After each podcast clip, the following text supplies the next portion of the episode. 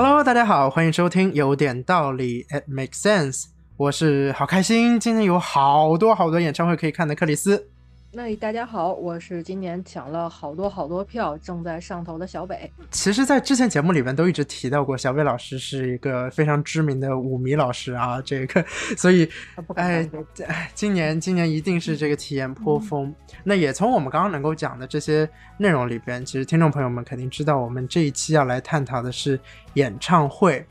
呃，其实本期节目的标题原本是叫。好想看演唱会，这是在去年就定下的标题，但是今年我们把它改过来了。相信大家也是明白，今年这个演唱会的市场实在是甚至有点过度紧绷。所以那天我还在跟小贝打趣说，今年卖不出去票的歌手真的应该考虑一下去转换一下职业了。当然，其实对于我们观众来说，更常碰到的其实是缺票登记这四个字。哎呀，真的也是深深刺痛着我的内心。我们就话不多说啊，直接来看不见山。那小北老师今年都看了一些什么演唱会？呃，今年看的肯定还是本家五月天的呀。然后，其实我对于这个话题来讲，怎么说有点惭愧，因为我看演唱会主要还是集中在一部分歌手，就还是五月天那一系，或者说就五月天自己。呃，今年的话，因为五月天在。呃，内地这边开了两个主题的演唱会，一个就是三好，就是好好好想见到你，以及诺亚方舟，就是我们说大船。那这两场我都有去，包括北京的，然后重庆还有沈阳的。当然就是演唱会是有票不一定常有，咱们就是尽量而为。然后还有就是帮朋友抢了好多票，然后有蔡依林，呃，不是有那个周周杰伦的呀，然后还有大老师的，然后还有其他的一些，当然有重也有没中的。咱们后边关于抢票可以再分享一下这个事情。然后自己呃很意外抢到了蔡依林的票，这个。嗯，当时也是怎么讲，无心插柳抢到了，然后也就去了。那今年你有看到什么演唱会吗？哎，这个我今年真的是属于收获颇丰的一年啊！我我细数了一下，就是在做节目之前，我有认真的去翻看我的朋友圈，我发现我的朋友圈现在是个备忘录，所以我我看了一下我这个朋友圈，在过去这一整个自然年里边，我首先还在美国的时候，我看了 Backstreet Boys 后街男孩。看了 One Republic，Elton John 的告别演唱会，我觉得这个特别的珍贵。然后包括我看了哇，我看了 Taylor Swift，而且还是在 Nashville 他的老家，我就是上上学的地方。然后回国了之后看了呃 B 站自己的那个 Billy Billy Microlink 的一个，就是等于是一个小拼盘吧。然后然后跑去日本看了 Kokia 的 Live，然后又回来看了东方风云榜的晚会，看了 Lanka。看了是时隔四年看了 Westlife 在上海的演唱会，随后有黄妈黄绮珊，然后看了有六年没有在上海见到的熊木杏里，然后包括说在前不久中秋节第二天我看了 Hush 在上海的加场，嗯，对，反正就是真的是，虽然比不上就是小贝老师这个蔡依林啊，这个五月天这种。特别特别 top tier 在国内来说，但是人就是我觉得，哎，我很满足了。嗯，能抢到这么多就很厉害了。是，那我们就立刻来讲一下这个抢票这个事情啊，因为其实从我个人角度来说，我觉得我自己的抢票经历可以说是喜忧参半。虽然大家听我刚刚去看了就是这么多的演唱会啊，但人就有一大堆这个演唱会，我真的是面对。把我卡出去，甚至到支付页面都跳不进去这件事情，真的让我非常的难受。尤其是在今天录制是十月十号，十月十二号，周杰伦就要来上海连开四场，而且是启用全新的上海体育馆，就八万人体育场。嗯，但是八万人的体育场，因为他现在真的是可以坐八万人四场，我们少说二十万张票吧。嘿，我一张都没抢到，而且在今天六点钟是他的第三轮开票，嘿，我仍旧是连支付页面都没见到啊。那说实话，我有看到支付页面，比你往前呃一点点，真的很崩溃这个事儿。但是，但是我想说回来，就抢票这个事情，怎么讲呢？就说起来可能有一些得罪，但是像。戴佩妮的在上海开演唱会的这个便宜的票价，然后包括说像我刚刚说的周杰伦啊，然后之前还有我觉得全上海都在抢票的陈奕迅啊，甚至是前两天开票的那个蔡健雅的便宜票子，我也都没有抢到。然后我这边必须说一下，我呢，曾经手上有过两张蔡健雅上千元的票子，是一七年的时候吧，还是一八年的时候，还是还是一六年，反正很早，也是在上海。不过呢，因为当时我没有赶上从烟台飞回上海的机票，所以这两张就是演唱会票都浪费掉了。我真的，我想，我现在回想一下，我觉得这真的是非常含恨。然后再加上今年这个情况，真的是恨上加恨。不知道小北老师这个抢票顺利吗？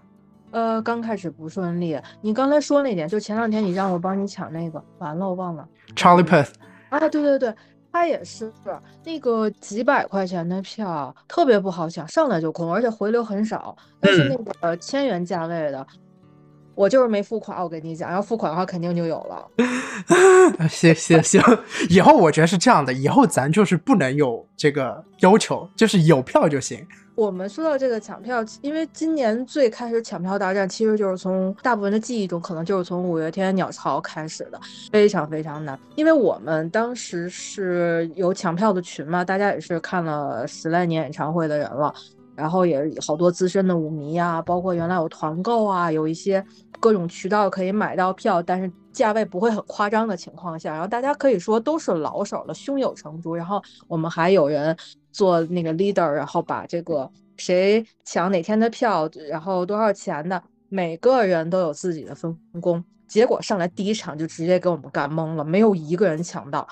就是上来就是秒空，然后连页面都进不去。然后反而是我一个朋友，然后他是从来没有看过演唱会，连大麦都是因为为了抢票刚刚下载的。妈呀！对他抢了两张回流票，他当时还问我呢。他抢到票之后，他他就第一第一轮进去进不去嘛。我说你你不要放弃，你再刷应该有回流。他问我什么叫回流票，我说你别管了，你赶紧抢。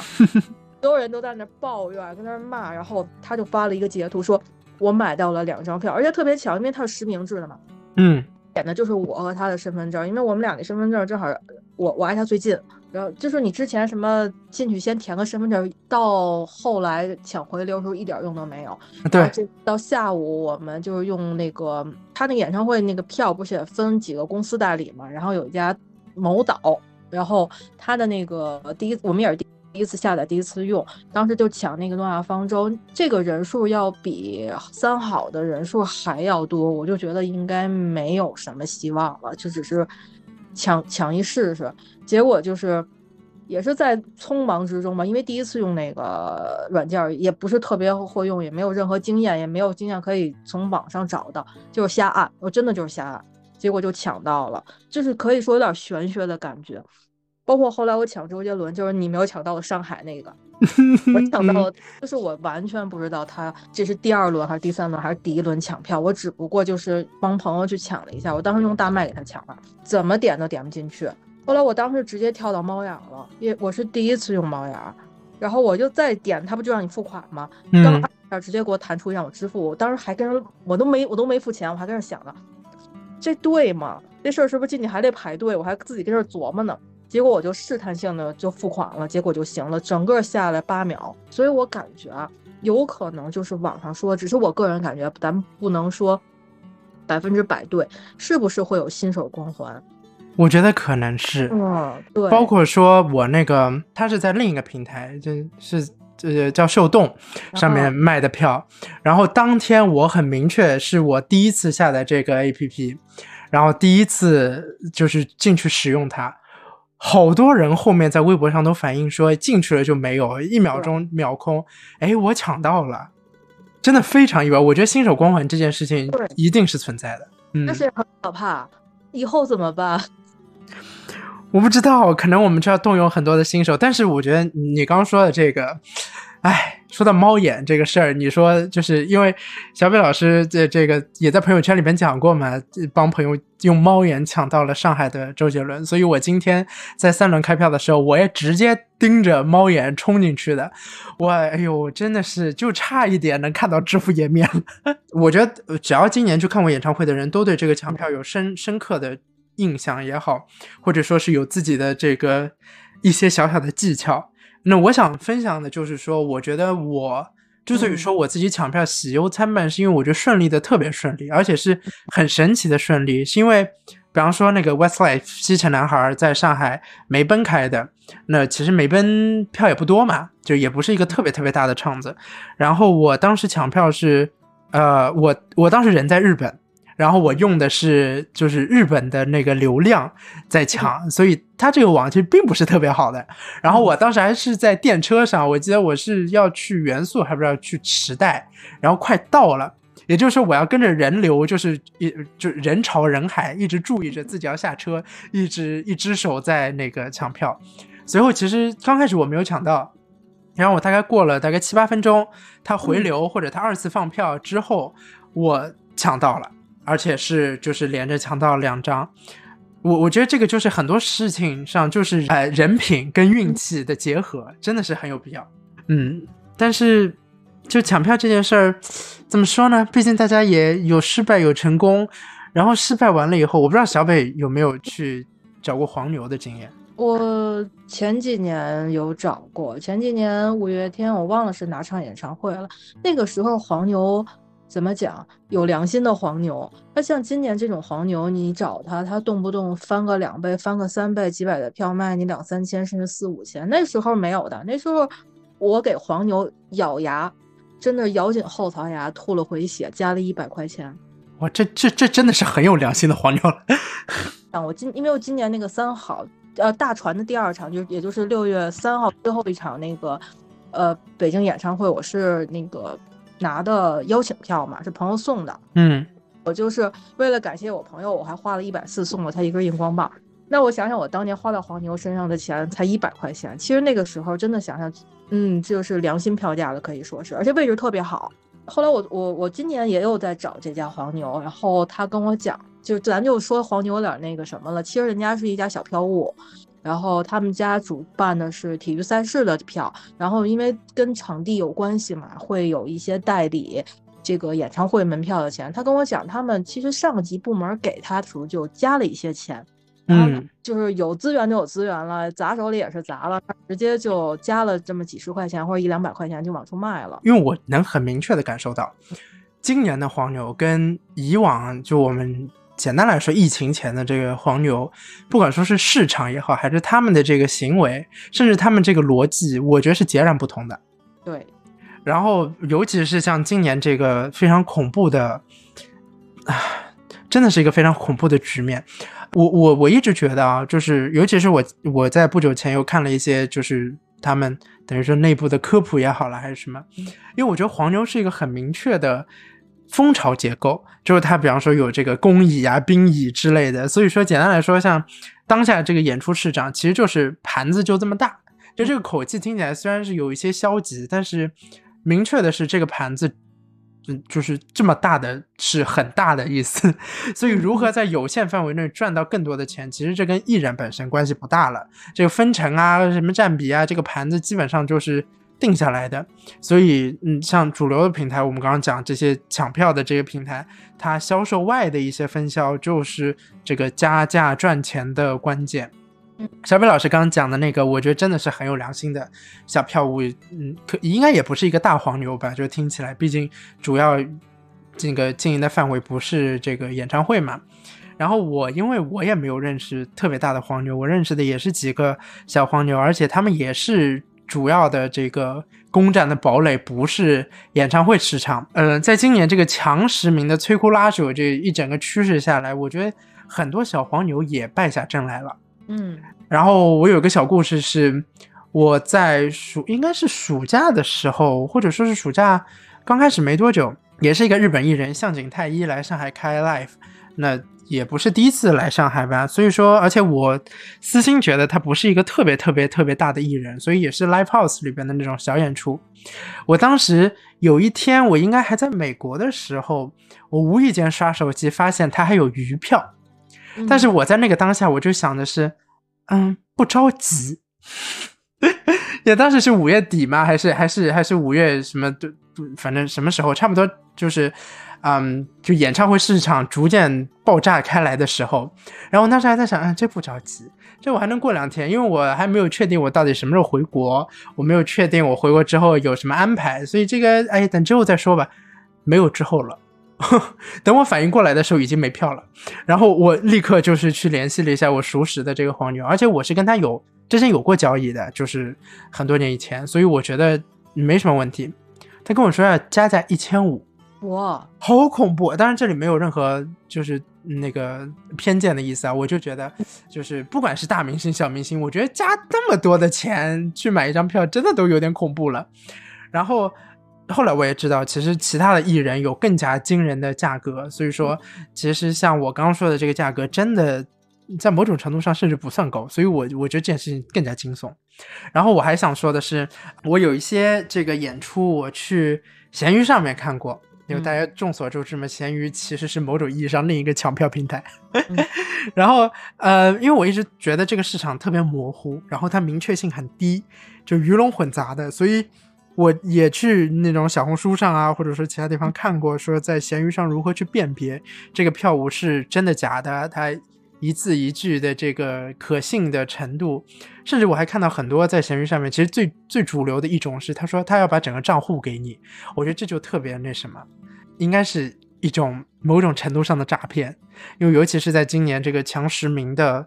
环境之下，呃，黄牛。加价这件事情，它首先它是违反这个法律规则的，包括你用一些代理软件去买，这些都是不对的。嗯，然后我再说为什么我们用这个呃情况，第一就是说，其实不是说买黄牛的软件了，而是说从就是某鱼上边啊，然后就是通过认识的人，他拉了一个群，然后让我们每个人付了就是二二十块钱左右，然后给我给了我们一个二维码，然后其实他就说你自己去买。然后等于是每个人加在原原票价基础上加了二十块钱，因为当时抢的是谁呀？是那个 TFBOYS 那十周年的票。然后我朋友呃今年毕业嘛，他就是喜欢他很多年了，就想是给自己毕业礼，然后就是说把我们都拉到这群里头，然后那个试试用这种程度能不能买到。当时这个人跟我们说的就是。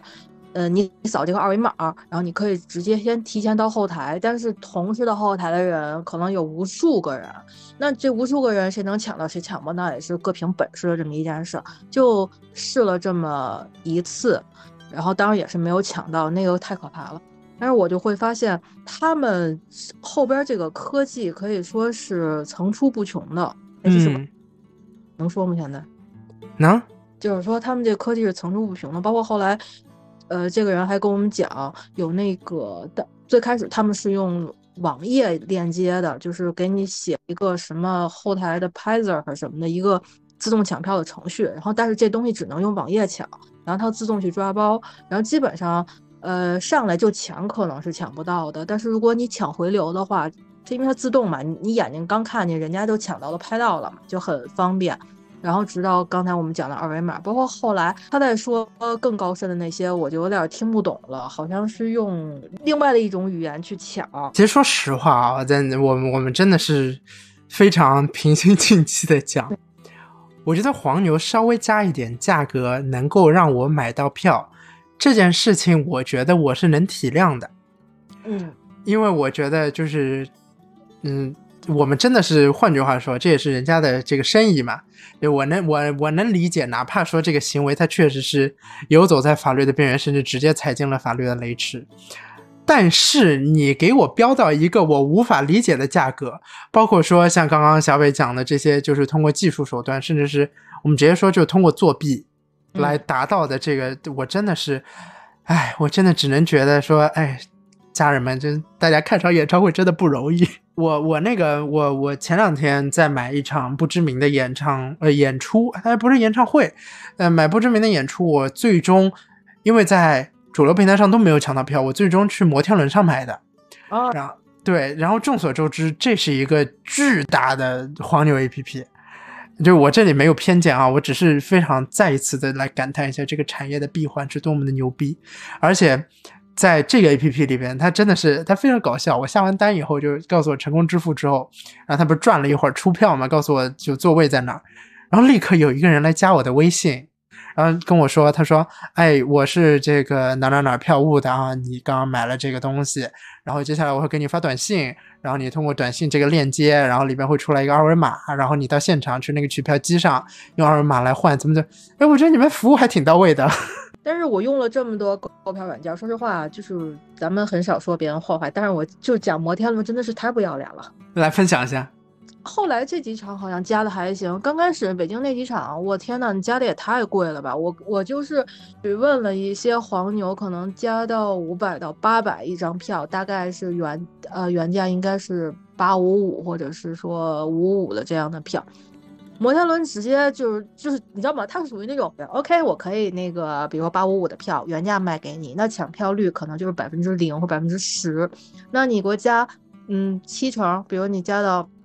假设你加到一千五，哎，那你到百分之五成，就五成的那个购票率了。嗯。那哎，你再给我加，你加到两千多，那可能是八成。你加到五千多，百分之百，就有点那种愿者上钩那种。他还不是说那种明面加。标价，大家都是同一个起跑线上，那这样的卷呢，就是说啊，我有钱，我怕不怕花钱，那我就能买到票。嗯，可是你知道，看演唱会的很多很多人，他可能并不是就是那么有钱的人，他可能很久才能看一场演唱会，或者说这个明星对于他来讲，他他比如呃，最开始他没钱，他是学生。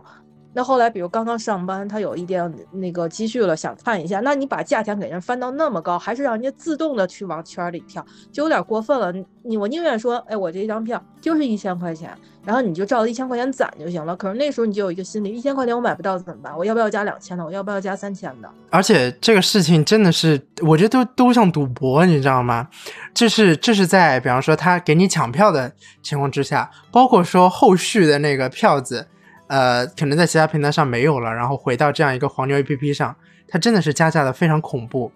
呃，随后然后还会有一个，我觉得还会有一个心理的趋势，就是我觉得，哎呀，我这儿太贵了，我上微博、上其他一些社交媒体上面去找找，有人说出票，可是我说实话，大多数在上面的这些我们说的这个黄牛应该都是假的，因为有很多，比方说你跟他说我要跟你走闲鱼。或者说我要跟你走什么其他的这个相对我们说有一些背书、有一些信任感的平台，人家就不肯，或者人家就各种的话术帮你绕过去。对，而且你知道，我跟你说，我周围真的有人被骗，他是怎么被骗呢？我我买完这个票，比如他跟我说一张票加三百块钱很低了，对吧？然后就是说走闲鱼吗？呃，他主动提出来的，那我肯定要走嘛，他就发给我一个呃二维码链接，你点进去跟闲鱼后台一模一样，然后你就会问他说。为什么不能把闲鱼的链接挂给我？要走这个，他就说我加三百块钱，那么会有呃甲、丙、丁若干个人同时买，那你们就是同时扫二维码，第一个付款的人，那我就卖给谁，省得我还得选择，是吧？就听了特别有道理，对不对？但是他发给钓鱼网站，这样子我周围大概有那么一两个人被骗吧，幸好骗的不多，大概就一两千块钱。可 是这也是血汗钱，我的天哪！就是说一定要小心，就走闲鱼的时候一定不要扫他发给你的二维码啊，包括链接啊，要要走闲鱼正规的链接，因为这是可以做成那个钓鱼网站的。哎，我觉得就是在这种事情上，其实很多人就利用我们，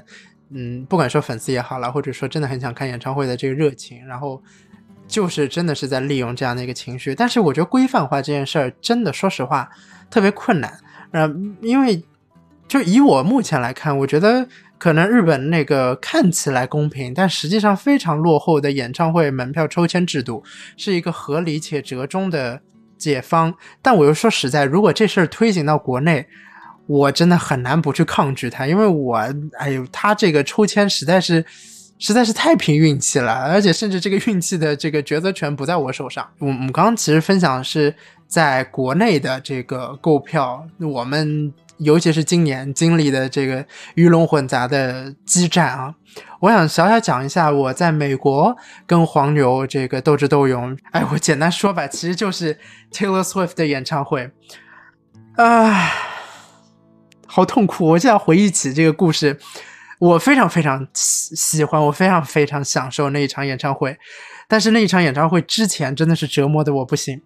呃，如果如果大家就是关注过这一轮 Taylor 的 Eras Tour 的朋友们，应该都是有听闻了。在当年全美开票的时候，因为总代理 Ticketmaster 就那个那个网站，相当于我们讲说美国的大麦网吧，它大崩溃，它大溃败，导致其实很多很多人都没有在那个时候买到票，然后这也导致了后续就是整个美国的黄牛市场直接接管了 Taylor 的这个票务。嗯，然后我的那张票子，因为我看的是 Taylor 在老家 Nashville 的最后一场，我当天还是前面一天从奥兰多赶回 Nashville，然后在演唱会开始前一个半小时，我在一个黄牛网站叫 VVC 这个网站上面买了一张，接下来非常恐怖，买了一张快两千刀的那场门票。天，那实际应该多少钱？那个位置应该是三四百刀吧，顶多了，这真的是封顶了。那个位置，两千多刀，折合人民币大概一万多块，两万块钱吧。然后就这这当然我我不可否认，就希望这个节目我爸妈没有听到，但是他们知道我这个消费记录，就这是我人生至今应该是最恐怖的冲动消费（括号之一）（括号）。然后其实其实我当时买完出票之后，我非常的惴惴不安。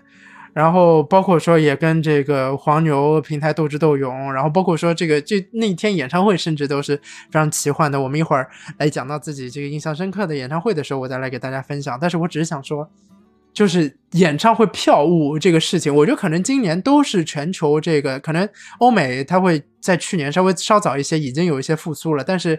我觉得在今年的这样一个状况之下，真的是全球大混乱。然后以至于这个票务，我天呐，真的有点不可思议。我前两天还在看那个日本的一个票务网站叫 E Plus，然后再看今年的这个票子。虽然我刚刚说日本是抽签制，已经是我觉得是非常不合理、古早，但是又看上去公平。可是仍旧是这个门票，我看着几乎热门一点的都是完全没有了的情况。所以我觉得，哎呀，今年真的有点恐怖。但是，但但是我们我们还是要讲啊，正是因为这个抢票这么困难。导致我觉得今年很多演唱会都是几乎秒空的状态，就是他一出票、一开票，甚至是创了好多记录。大家看那个大麦的那个销售页面上，不是有摁那个多少多少人想看嘛？就等于是他是有登记了自己那个要抢票预约是某一档位，然后某一天的那个门票。我一看都是都是二十几万人打底的，然后恐怖的是几百万人想看。就尤其是刚刚小北老师已经提到的几场轰动全国的演唱会，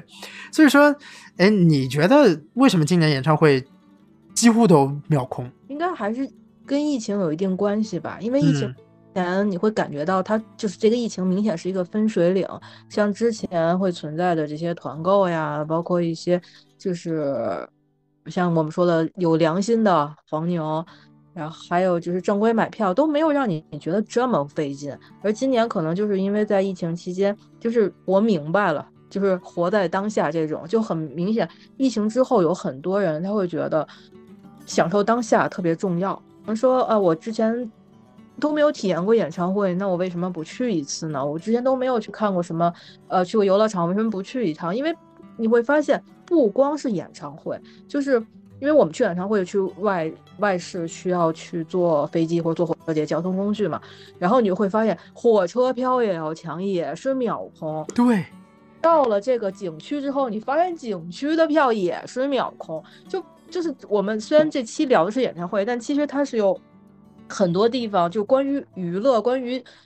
让人开心需要这种多巴胺的地方，他都需要在抢票。然后再有，我有问我我周围朋友，就是我我第一次看演唱会那个朋友，就是他说我一定要买到五月天演唱会，我一定要看。我说五月天这几个都叫什么呀？除了他知道那个主唱叫阿信以外，剩下谁他都不知道。我说那你是为什么？他就说，因为五月天在疫情期间做了一场线上演唱会，在微博上挂了好几条热搜，他就觉得，呃，这个演唱会首先。他们拍出来这个网络版的都这么好看，这么震撼，那么现场版的应该会更好。包括他们后边这几句话说特别窝心，就把每个座位上都放上了那个荧光棒，然后希望大家回来能填满。你会发现今年的演唱会市场，特别是五月天的，他的路人，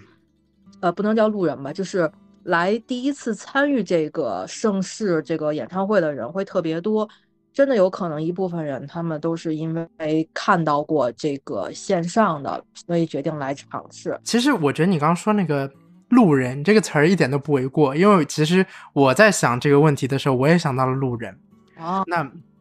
我我我觉得啊，我我自己我自己在思考，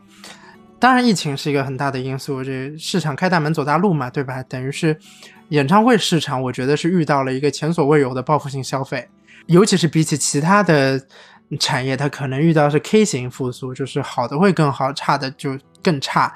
嗯，因为我一直定义演唱会，我觉得它是一种多种的感官调动的、具有时效性的刺激。我觉得这个东西是，尤其是在我们可能大家经历了一些事情之后，是特别需要的。作为消费者，作为整个市场来说。然后我我这里讲的对比，可能是比起一些其他的服务业，比方说餐饮啊，或者说是嗯服装啊这种东西，因为它可能它可能就是大家一直有在有在消费，只是之前可能没有那么的被迫投入太多，现在可以有更多的选择。这这我觉得只是那个，但是演唱会这个事儿是明明晃晃的，在在疫情的这几年里边，真的是非常罕见的一个服务性的产物了。然后另外一个就是我刚说回这个路人，很明显的这个路人的消费在增长增长，因为对我个人体悟来说，我也进了好几个这个粉丝群嘛，就是就我以前买票是从来没有进过这种粉丝群这种东西的，因为因为后来我才知道，就是粉丝群它可能有什么优先购票啦，甚至不是优先购票就买团票啊，或者是粉丝有一定的一定的优先权，哪怕只是信息上的，我觉得这都很很很有必要了。然后我我在很多这个群里边，因为我一般进的，我毕竟不是铁粉嘛，我一般进的就是那种数字编码很大的群了。然后进去以后，我发现很多像我一样冲着就是相对便宜的那个档位的票，但我还是要说啊，虽然是便宜的票价，但是真的不便宜。就是这些人，可能包括我在内，就是我们的心态在于说，哦，我一直有听他们或者他的歌，我可能不算是铁粉。所以我之前也没有去看过他们的演唱会，但是既然现在他或他们来到了我的城市，或者离我特别近，然后我又确实从来没有去看过他们的演唱会，那么我今天就去看一下吧。我觉得是很多是这样的心态。然后所以说，我觉得这也是为什么我讲，我觉得说路人一点都不为过，因为这并不是存在任何歧义的说法，就是真的是大家觉得，嗯，是该看一场演唱会，而且哎，是他们，我我挺喜欢他们的。我可能没有那么、那么、那么热烈的喜欢他们，但说不定我看完了以后，我就会变成那么、那么、那么喜欢他们的粉丝呢，对吧？也说不定。所以我觉得路人这个事儿真的是在今年是一个特别明显的消费状况。所以这也是我为什么说，在像像大麦这种就想看的人数是那么的恐怖。所以我我觉得我们讲了一些这个买票啊、抢票的事情，就是只是为了和大家来一起。一起分享一下，因为我相信听众朋友们肯定有很多今年也看了不少的演唱会，或者说是你终于终于看到了你心心念念的那位艺人、那组艺人的这个演唱会。我觉得我应该是希望和大家一起来分享一下这个喜悦啊。那我们说回到这个演唱会本身。啊，终于我们进入了这个看台。当你坐在这个座位上，哪怕是坐看台区，哪怕是内场区，你拿着座位上摆好的荧光棒，或者你买好了这个专属可以控台的荧光棒，然后你屏息凝神。所以，小北，你个人去看演唱会。究竟是为了什么？呃，如果说是五月天的话，那就是习惯吧。因为从二零一零年，然后他在北京开，我就一直每年都去。分享一个为什么后来特别想去。那这次等于今年有一个特殊的例子吧，就是例外吧，就是蔡依林那场演唱会。那场演唱会是因为我其实都不知道他要在成都开，从来没有关注过。结果有一天早上我一起来，就是那天晚上不知道。整个就是某红书这个平台到底发生了什么事情？当时许光汉演那个是我和鬼怪成为家人的，一晚上爆火。然后我第二天打开小红书之后，上面全部都是许光汉光着屁股在那跳舞娘。我我就哎，我就知道嘛，看一个还行，你看了四五个之后，然后你就特别上头。然后我就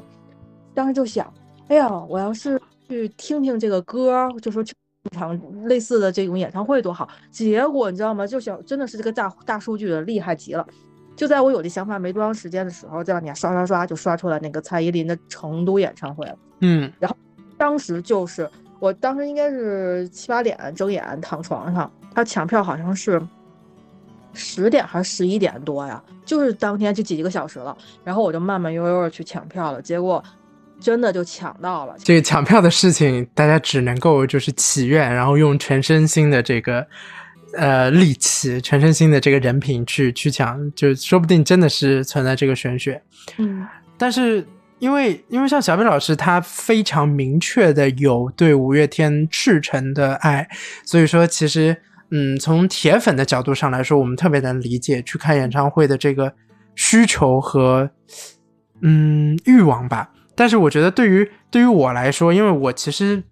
我我不能讲我到底是哪一位或者哪一组艺人。明确的铁粉，但是我真的喜欢的人挺多的，所以说，我因为我自己在写提纲讲说这个我自己去演唱会是为了什么，我真的绞尽脑汁想了很久，然后我最近的这个体会特别的特别充沛吧，我觉得就是一个对体验感的追求，尤其是对就是这个感官抽离的一个一个目的的达成吧。就我我讲一下我特别最近的一个感受，因为。嗯，听众朋友们不知道我最近在实习，然后这个没有一毛钱工资的实习，但是非常忙，忙到那种就是周末、国庆节都要加班的那种那种实习，居家还要搬搬搬的那个状态。我最搞笑的是前几天那个 Hush 的演唱会，他的 Live 开场的前一秒，因为是 Live House 嘛，大家都站着，开场前一秒，我从兜里，我挤在人群里哦，我从兜里掏出手机，然后当时。就准备关那个呃，准备开那个勿扰模式。然后我我顺便回复了一条微信，我说：“哎，这边要跟您进一步的确认，怎么怎么样啊？”回完以后，演唱会开始了。一演完，我 我关掉勿扰模式，我甚至没有关掉勿扰模式，因为打开微信就看到好几个群在跳，然后在无数个群里面找到目标，然后回复艾特我的消息说：“啊，好的，我等我回去之后就写给你。”就就真的是特别的沉浸在繁忙这个状态里边。所以我思考到，我最近几次的演唱会是在一种明知自己还是会摆脱，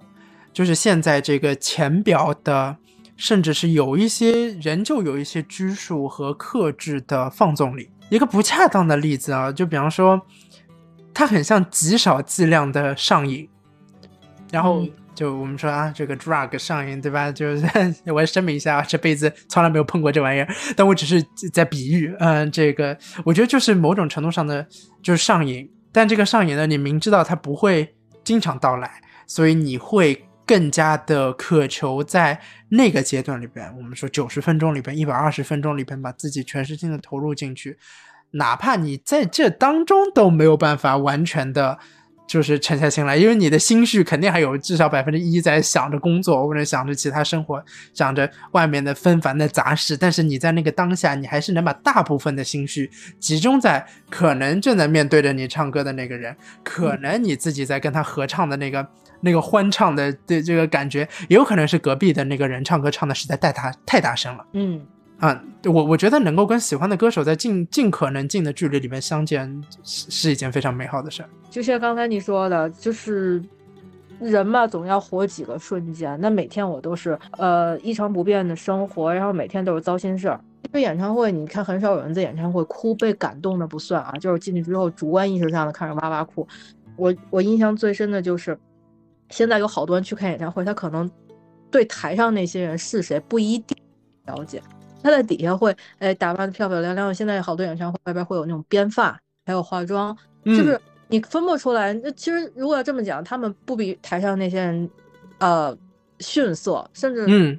更好。然后到里边又一直拍。就我们当年最早开演唱会的时候啊，就那会儿手机也不太行，然后相机呢就还那种奥林叫奥林帕斯叫什么来着？嗯嗯。然后拍出来演唱会就属于跟那乡村大舞台差不多，大灯柱一打就跟那个人着了一样，刷白刷白的。嗯，然后那会儿也没有这种场控荧光棒，就是个人拿着那个荧自己摁的那荧光棒就进去了，然后自己再自拍一下，借着荧光棒那个暗蓝暗蓝的光照出来，就跟那鬼屋也差不了多少。对，我觉得就是演唱会有有它独特的魅力，所以它才是演唱会吧。哎呀，我们我们讲了一下对于演唱会的这个整体的印象，我们来讲几个自己感受非常深刻的演唱会吧。小美，你还记得你第一次去看演唱会，就第一场明确演唱会是是哪哪一场吗？是谁的吗？是五月天的，呃，二零一零年应该叫 DNA 放大吧，在工体。嗯，觉得特当时不觉得，现在想起来觉得自己特别土。因为第一场看演唱会嘛，什么都不懂，然后就是去了之后，就是看路两边儿，那时候还没有什么变法，卖的都是什么呃那个纹身贴呀，然后些荧光棒啊。那会儿我也不知道应该就应援色，根本就不懂，然后就去买荧光棒去。然后就有人过来跟我们讲说，啊，你要买蓝色荧光棒，那是应援色。然后当时我就是会对这个词有一定的理解，但是我没想到，我就居然有人会过来，然后还有人会发给你那种呃就是应援贴呀，然后还有就是一些。嗯，星星灯啊，这些都是蓝色的。那时候我还问他们要不要钱，他们都是不要钱。当时我就大为震惊，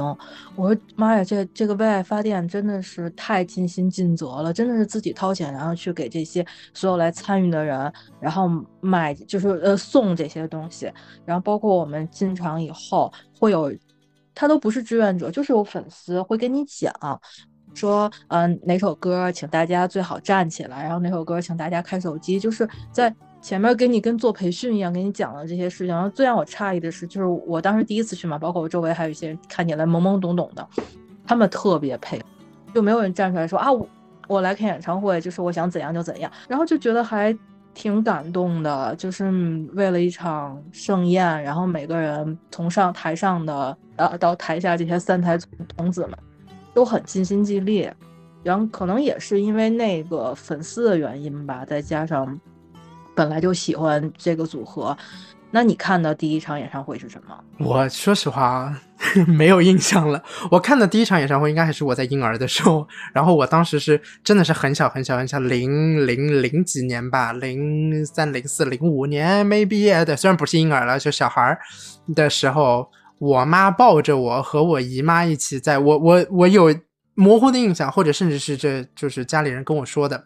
但是应该是在上海的红果足球场的某一位港台的男艺人，但是因为这个事儿，我在录制之前我还刚去问了我妈，她也跟我说她完全不记得这个事儿，但是就是我印象中非常依稀的存在这个印象，而且我还记得当时坐的特别前面。但是我是真的，我觉得我这辈子看演唱会算是跟我同龄人里面比起来，真的算多的。然后我自己，呃，印象深刻的演唱会也真的是非常不少，呃，包括在国内的，在国外的。因为我觉得我真的是，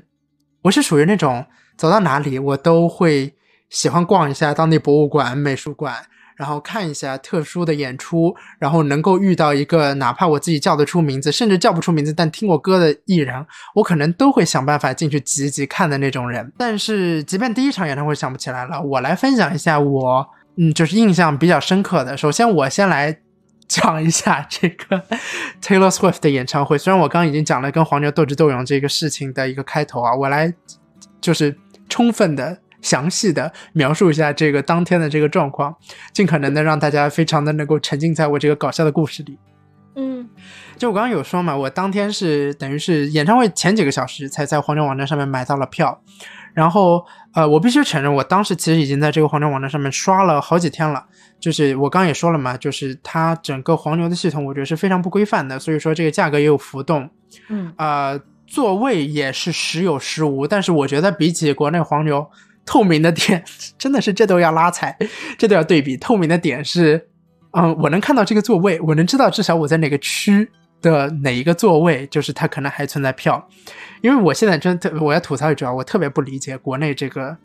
平台拆盲盒的座位分法。说回到这个 Taylor 演唱会，呃，如果是 Taylor 的粉丝或者大家有关注过他的这个动向的话，应该知道在 Nashville Nissan Stadium，就是我看的这一场。最后一场应该是他此轮在全美巡演里边非常非常出圈，甚至是上了热搜的一场呃演出。因为我们当天 Nashville 大暴雨，是那种气象灾害的大暴雨，就是那种亮红色预警之类的大暴雨。然后我当时在黄牛网站上加了那么多的钱，买到了票。我我看到他跟我说我支付成功了，我就立刻打了辆 Uber 从我学校去了 Nissan Stadium，大概其实本来的路程也就是二十分钟，然后那天因为下雨天，我大概四十分钟到的，然后那个时候距离演唱会开场应该还有个四十分钟，然后我就在一个避雨的地方就等着了，因为当时我手机上是在转，就是那个出票等待，他没有告诉我我应该坐在哪儿，没有出票，所以我当时其实内心是非常纠结的，就我不知道我到底有没有买到票，即便我已经付了那么那么多的钱，我到了现场，下着大雨，大家都没有进场，因为那个时候 Nissan Stadium 的 Twitter 那个 Twitter 上面说我们可能要暂缓入场，就那个当下，我一是手上没有票，但是我又到了现场，我没有带伞。然后我等于是在风里雨里被得知这个演唱会是在等待，因为当时就是门口的粉丝啊，门口的这个观众已经开始流传说啊，今天有可能会取消，然后怎么怎么样。然后我当时就非常非常纠葛，就是脑子里面无数的想法，就是我在想取消了，那我这个票怎么办？他会不会再开，还是说他直接就取消掉了？那我这个票到底出没出？更何况我现在手上什么也没有，我就只有付款的这个证明，我又进不去。然后我当时就是整个人烈火焚烧。然后后来过了一阵子，还是没有出票，而且距离那个演唱会正式开始，就是因为大家都知道，美国的这个演唱会它是有，但它它跟国内很多非常热门的艺人一样，是有暖场的，或者说是是要提前一些时间进去的，因为可能还是有一些互动。然后我我就在想，这个时候还没有进去，然后我的那个票又没有来，我就是非常焦急，我立刻打电话给那个这个黄牛网站，啊，他跟我说你的票没了。这这是第一句话，然后当时我我整个人就是我我能够倒在这个雨坡中，你知道吗？因为因为其实接到这个电话，我已经等了大概四五分钟，他给我播放了非常难听的音乐，就那种服务员等待音乐。然后当时真的是晴天霹雳，然后我就说怎么办？但他跟我说，他说我们确实有收到你这个付款啊，我们帮你去协调。然后后来就是给我转了好几个线，就他们内部的那个客服的电话都转了无数路，然后最后跟我说，他说他可以帮我换到另一个区，也是那一场另一个区，呃，原本在网站上面挂的票价比我还贵一百五十刀的票价的座位，等于是他的意思是帮我换到更好的座位了，但其实我没有这个感觉，因为可能那一片就价格都是差不多这样的。我说 OK，他说但你要等一下，你要大概等个半个小时。嗯，就我就跟他说，我说，虽然现在是有讲说有潜在的取消的这个可能性，但是如果你让我再等半个小时的话，演唱会就是按照表定时间是已经开始的。嗯，我说这个损失怎么办？然后他就一直在跟我就是搪塞我，然后又又跟我说，哎，我帮你去联系我们的这个呃这个客服经理，我帮你去联系什么什么东西，然后。反正就是一直在推脱，然后当时就内心想：完了完了完了，这这可怎么办？这可怎么办？就是我的心情就像过山车，时而喜，时而忧。过了一阵子，我就是他电话沟通好了之后，确实是在大概过了十分钟之后就抽票给我了。然后也因为它是黄牛网站嘛，它它其实是它这个背后的底层逻辑是，它需要等那个出票的那个人把这个票。转到统一的一个网站上面，就是这个网站是总代理，随后才从那个总总代理的账户上面转到我在那个总代理的官网上注册的账号。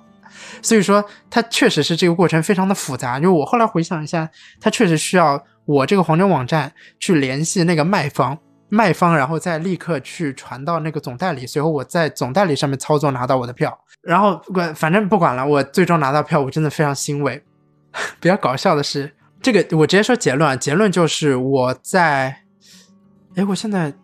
记不太起来，我在将近九点多十点，这场演唱会开始了，它原本是七点半的，嗯嗯，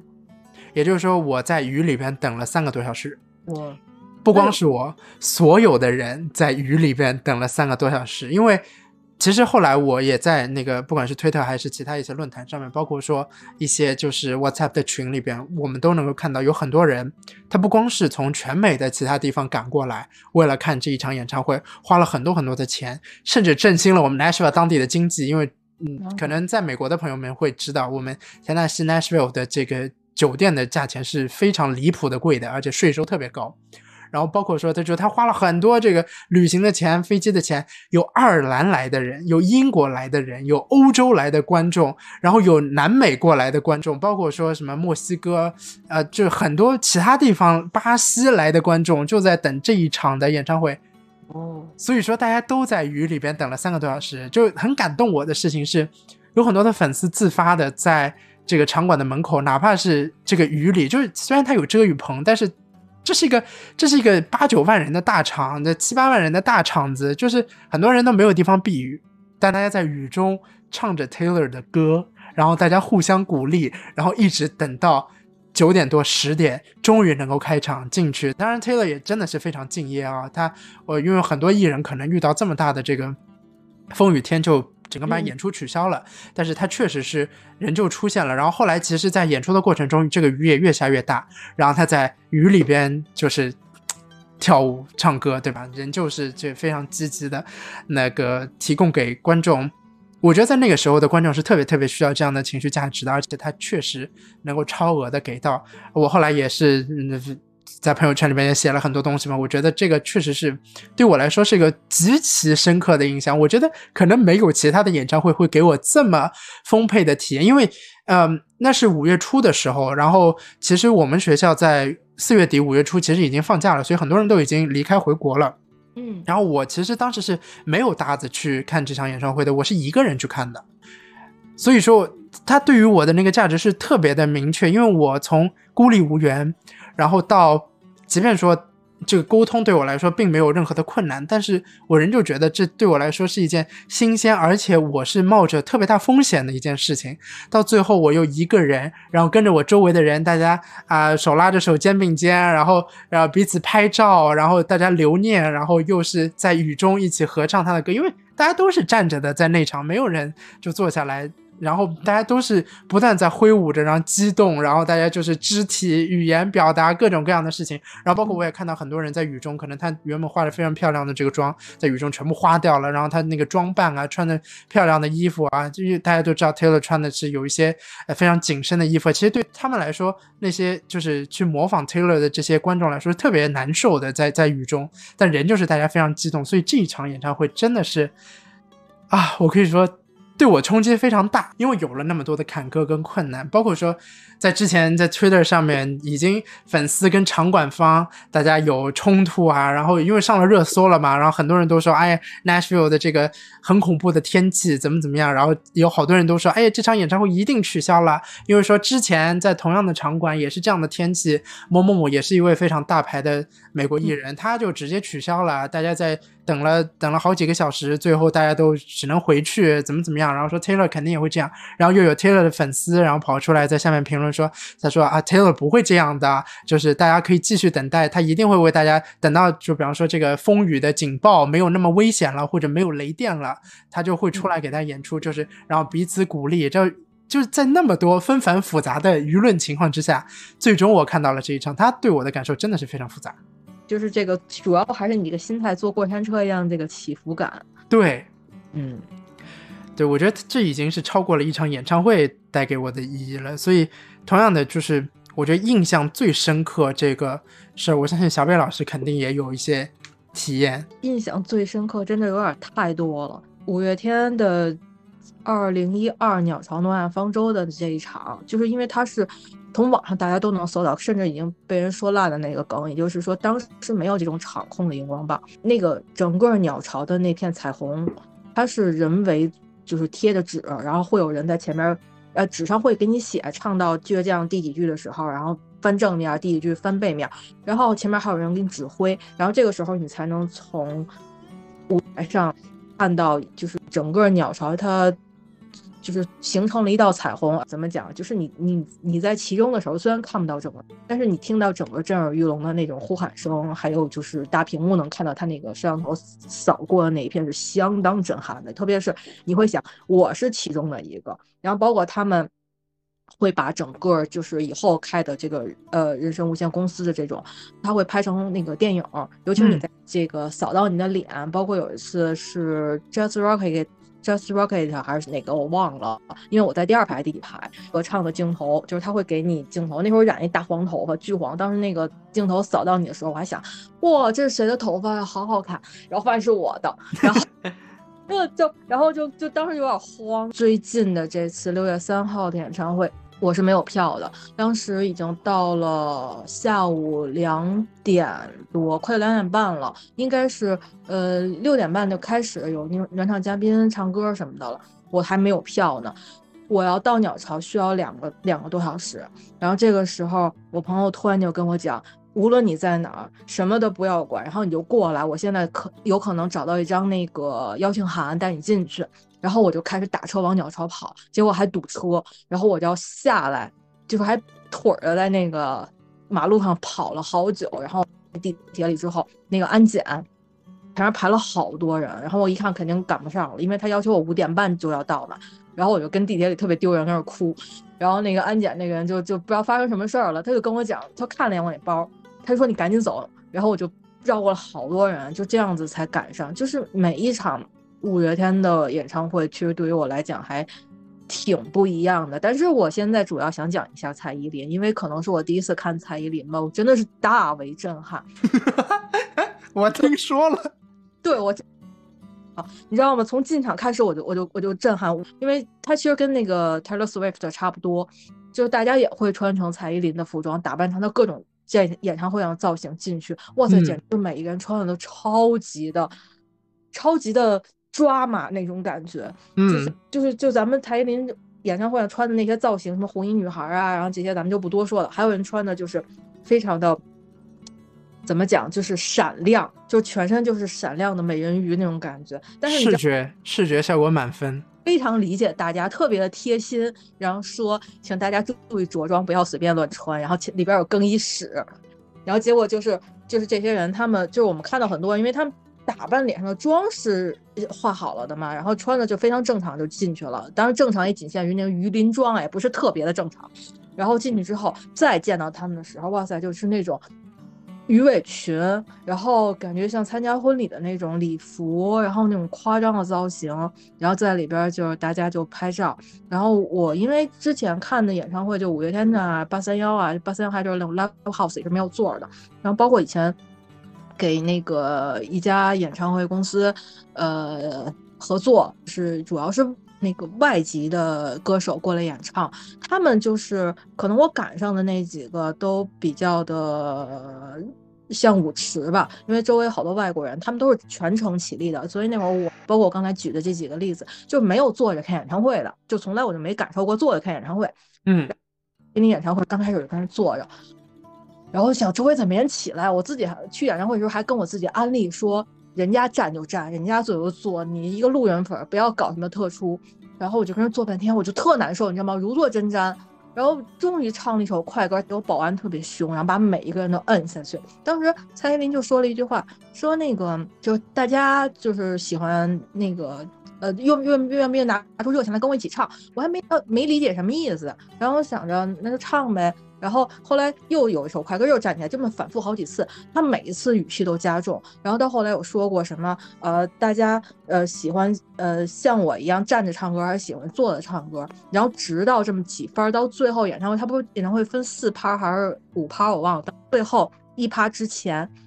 他就说。各位保安大哥，请你不要再管大家，不要再强制大家说那个。我知道大家都是可以照顾好自己的安全的，不会因为距离太近造成一些危险的事情。然后请那个保安大哥就是把那个围栏还是什么拆了还是怎么着。然后他就我周围那些保安大哥，因为我们在内场嘛，他就除了 A 一区就是最靠前那一区的围栏没有拆，剩下他把所有围栏都拆了。然后就有人就往前跑嘛，因为我们当时在。最后一区，然后就有人跑到第二区。我当时还觉得，嗯，这样子不太好，毕竟你的钱只是花到了最后一区，没有花到前面。但是我发现，就是一个护栏都没有，然后所有人都去前面了，而且就是蔡依林他们也没有管，也没有任何工作人员站出来说这样不可以，然后就跟着往前挪了一个区。然后前面的区是什么状态？除了 A 一区还是在自己的格子里面，剩下后边那一区就跟 Live House 或者跟这个音乐节一样，大家在集体在舞池里蹦迪那个感觉，就是。如果是官方允许的情况下，我只能说嗨爆了，真的。你在一个就是呃正常的明星演唱会上，感觉出了音乐节蹦迪的那种舞池的感觉。然后到最后就什么怪美的呀，然后还有就是那个啊，我记不太清，就是那种快歌那种蹦迪的舞曲。然后所有人都在那里蹦，我觉得就差头上给你悬一个闪亮的灯球了，剩下的那氛围简直嗨爆了。然后回来我跟我朋友说。我说，如果他明年在北京有演唱会，那我一定要抢票，我一定要去，真的蹦的太爽了。嗯，其实其实我在网上有小有听闻一下，就是成都场的这个 Ugly Beauty，的一些一些状况，好像确实是在就刚开始确实管的比其他城市要稍微的再要就是有一些束缚啊。但是我觉得蔡依林确实是一个特别有代表性的艺人，尤其是她呃的。整个观众群体，其实说实话，他在上海要不是那个时间有冲突，我也特别想就是买张票去现场看一下。我还挺喜欢他那个前几天发的，就是《Ugly Beauty》，哎，是怪美的，对这这张专辑。但是我觉得重点是，我觉得最搞笑的是，因为抖音上面刷那个蔡依林的演唱会，没有没有一条抖音是有蔡依林的。哎，主要我是觉得他真的好敢讲啊，就是他敢站出来说这些话。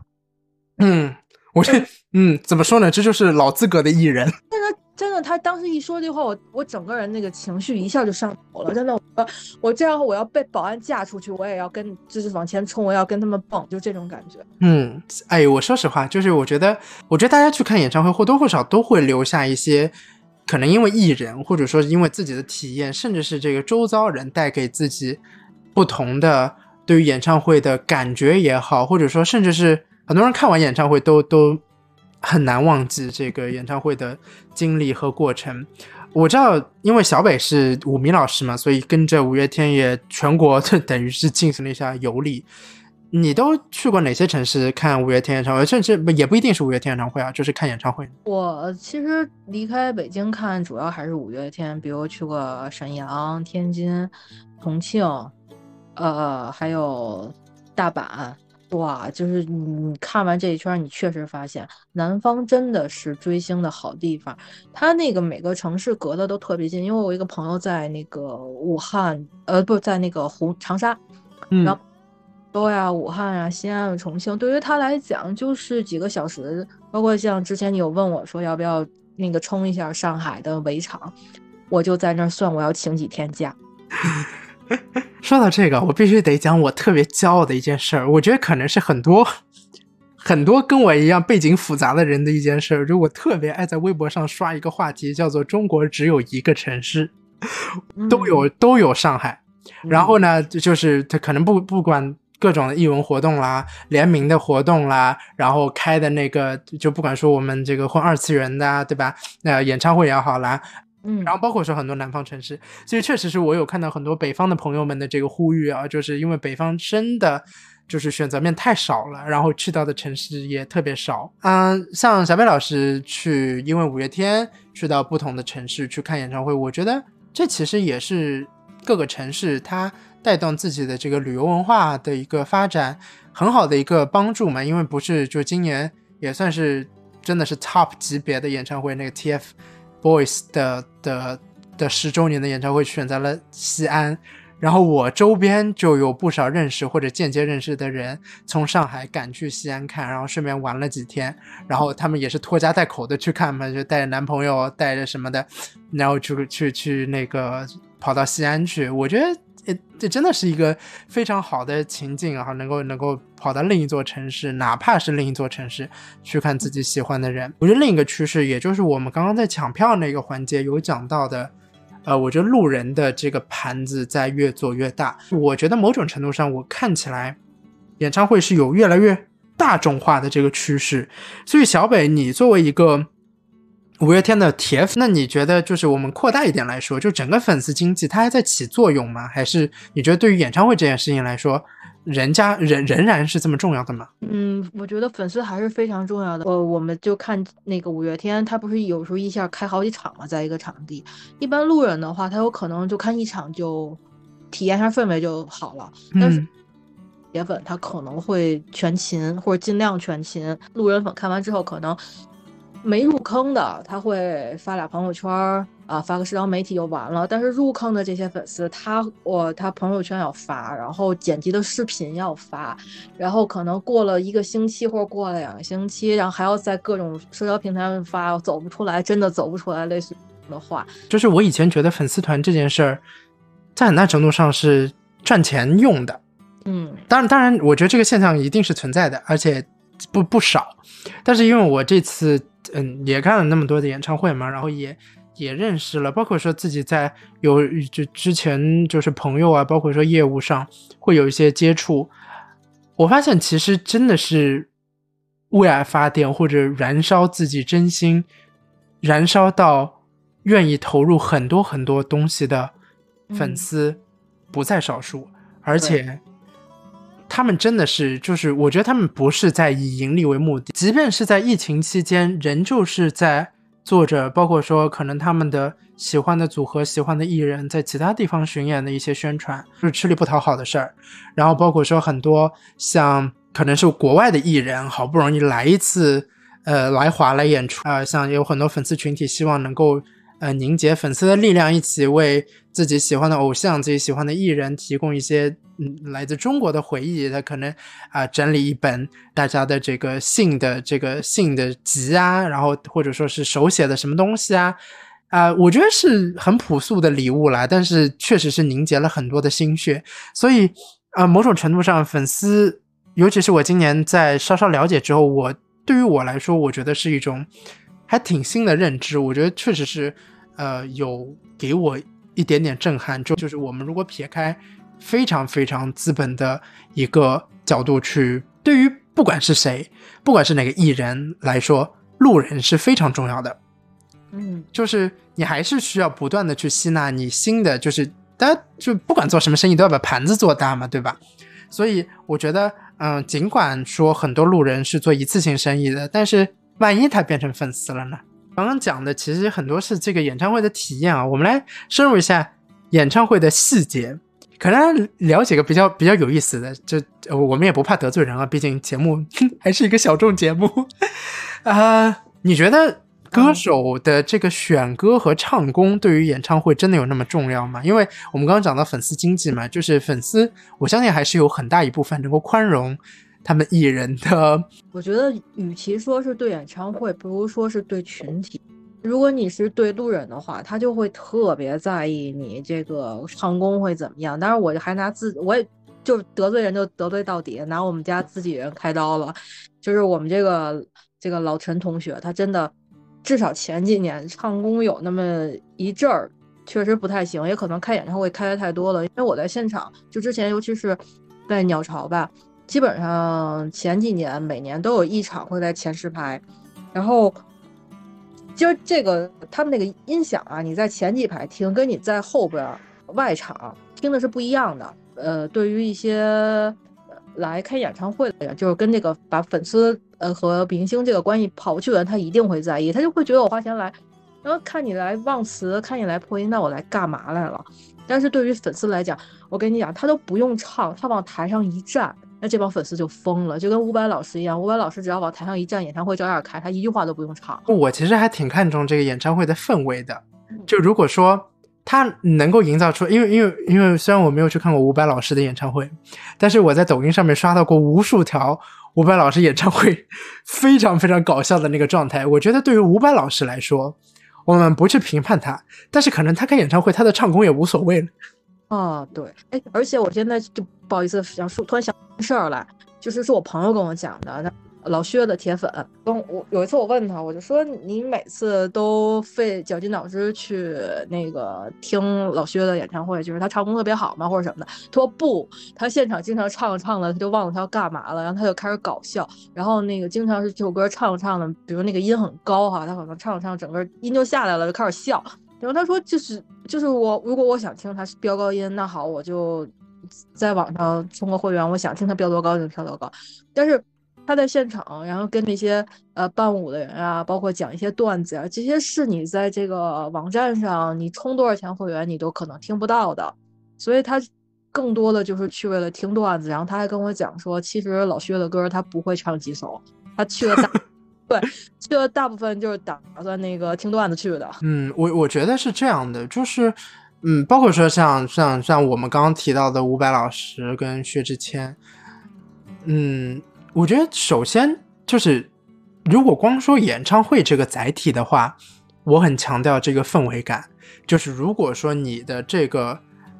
大破音，或者说是大那个整个今天的状态是非常非常非常非常那个落漆的，我觉得在这样的情况之下，确实是会对这个氛围造成影响的啊、尤其是还会有这么多的就是听过你歌的人来进行对比。当然，我是非常不建议大家去到演唱会现场，把歌手现场演绎的版本跟什么 CD 的版本去进行对比，这个是本身就不具备任何可比性的情况。然后，其次是我觉得归根结底，对于一个艺人来说，对于一个歌手来说，呃，尤其是专业的歌手吧，我觉得就是你本身这个业务能力还是需要有的。嗯，咱就是说，如果你真的是不太行的，大家回头练一练。所以我特别想提的就是，不是前一阵子那个梁静茹在哈尔滨是吗的演唱会上的那个那个唱唱唱什么燕尾蝶那个片段在网上就是出圈嘛，然后大家都有一些对他的对他的就是批评吧，说是他哎呀很久没有练歌啦，然后这歌你看他气息也不行，倒嗓啦，然后说什么啊嗯就是出来就圈钱啦，怎么怎么样。然后后来隔了一周之后，他在哪儿啊？好像大连吧，反正应该也是一个北方城市，在巡演的时候，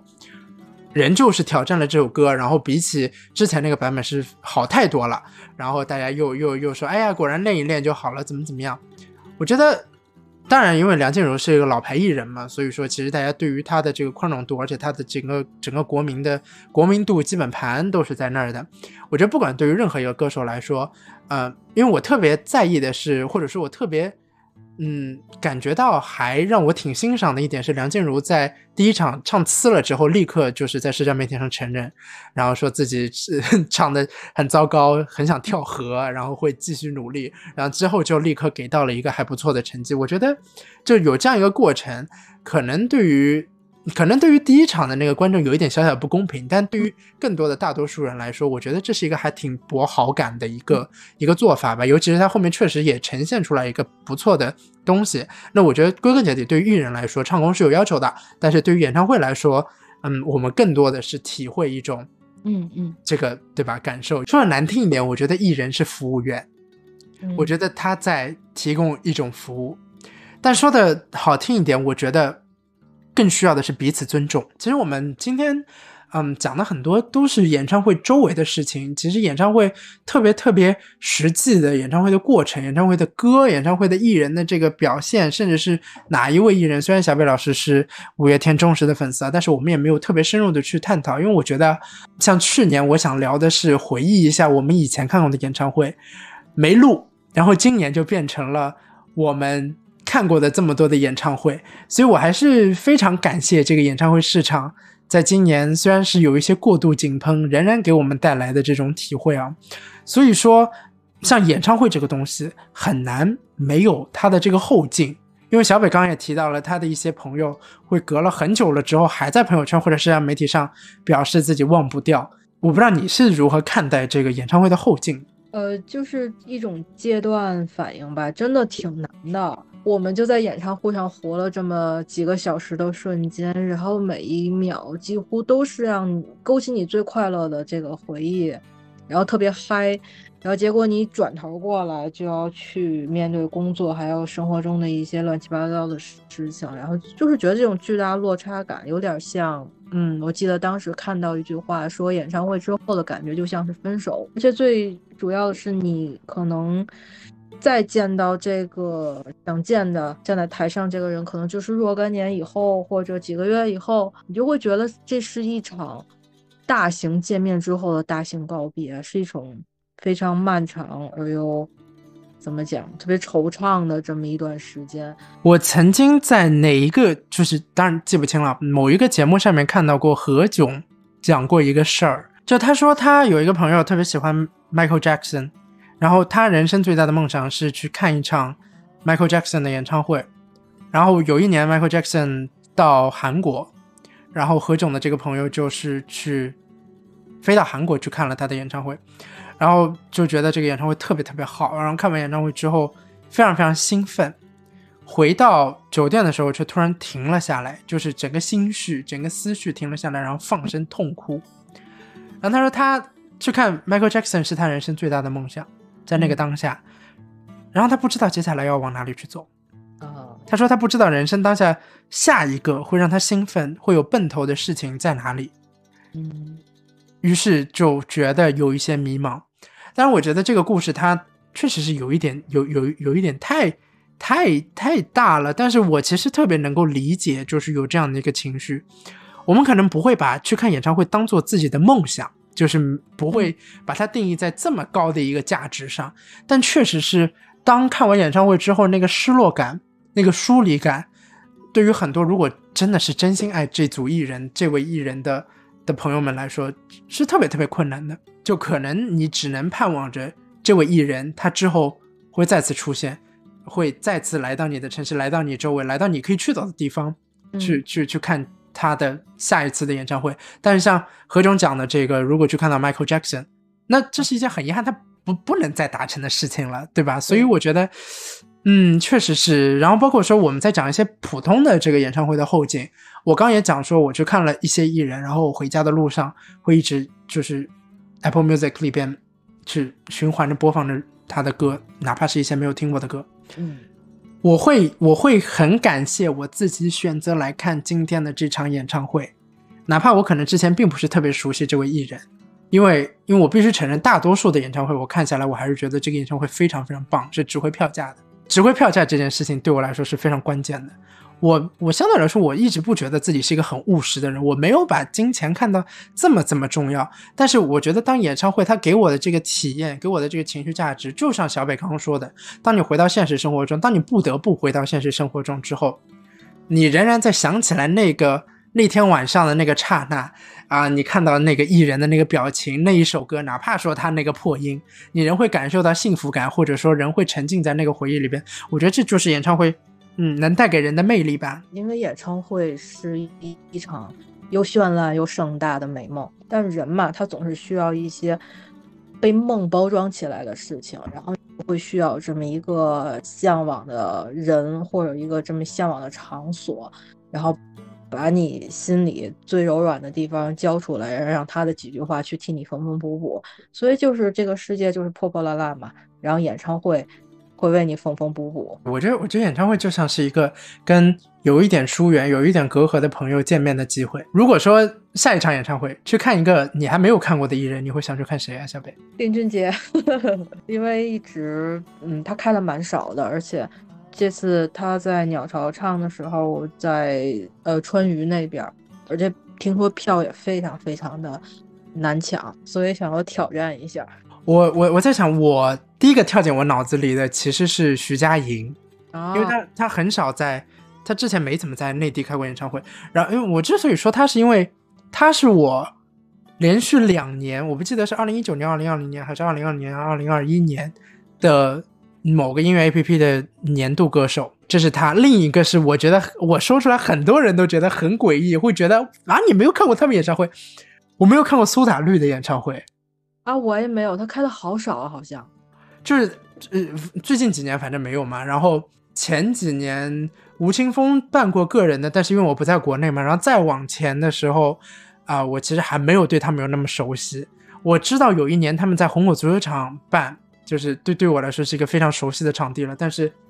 我不知道为什么当时我没有去买票看他们。反正如果让我挑的话，我下一次会比较想看到这两位。对外国艺人就更多了，以后再说吧。我们今天聊到了这些演唱会，不知道，嗯，亲爱的听众朋友们，跟你们跟有没有这个共鸣啊？但是我相信，嗯，在今年这么这么美好的演唱会的市场里边，应该或多或少，只要你听歌，都会有碰到一些你还挺熟悉的，有一些喜欢的艺人会来到你的身边来开一些。对吧？演唱会，那非常感谢大家能够收听我们本期节目啊！小小的讲一下，就是我本人呢，我们有点道理工作室又开了一档新节目，叫做主观能动性，或者聊一些大家看的影视作品啊、书籍啊，甚至是旅游的话题，会专攻某一个特别细节的东西。我现在聊完了这一期，我就觉得我可以跟小北老师一起开一次关于五月天演唱会的专题，等我去看完。等我再去看一场，呃，五月天的演唱会，我们就可以在另一个节目再来聊一聊演唱会的话题。所以，如果你有更多的想要跟我们分享的，请在评论区留言啊。同时的话，欢迎你转发、收藏、点赞。那我们下次再见啦，拜拜，拜拜！祝大家明年求票得票。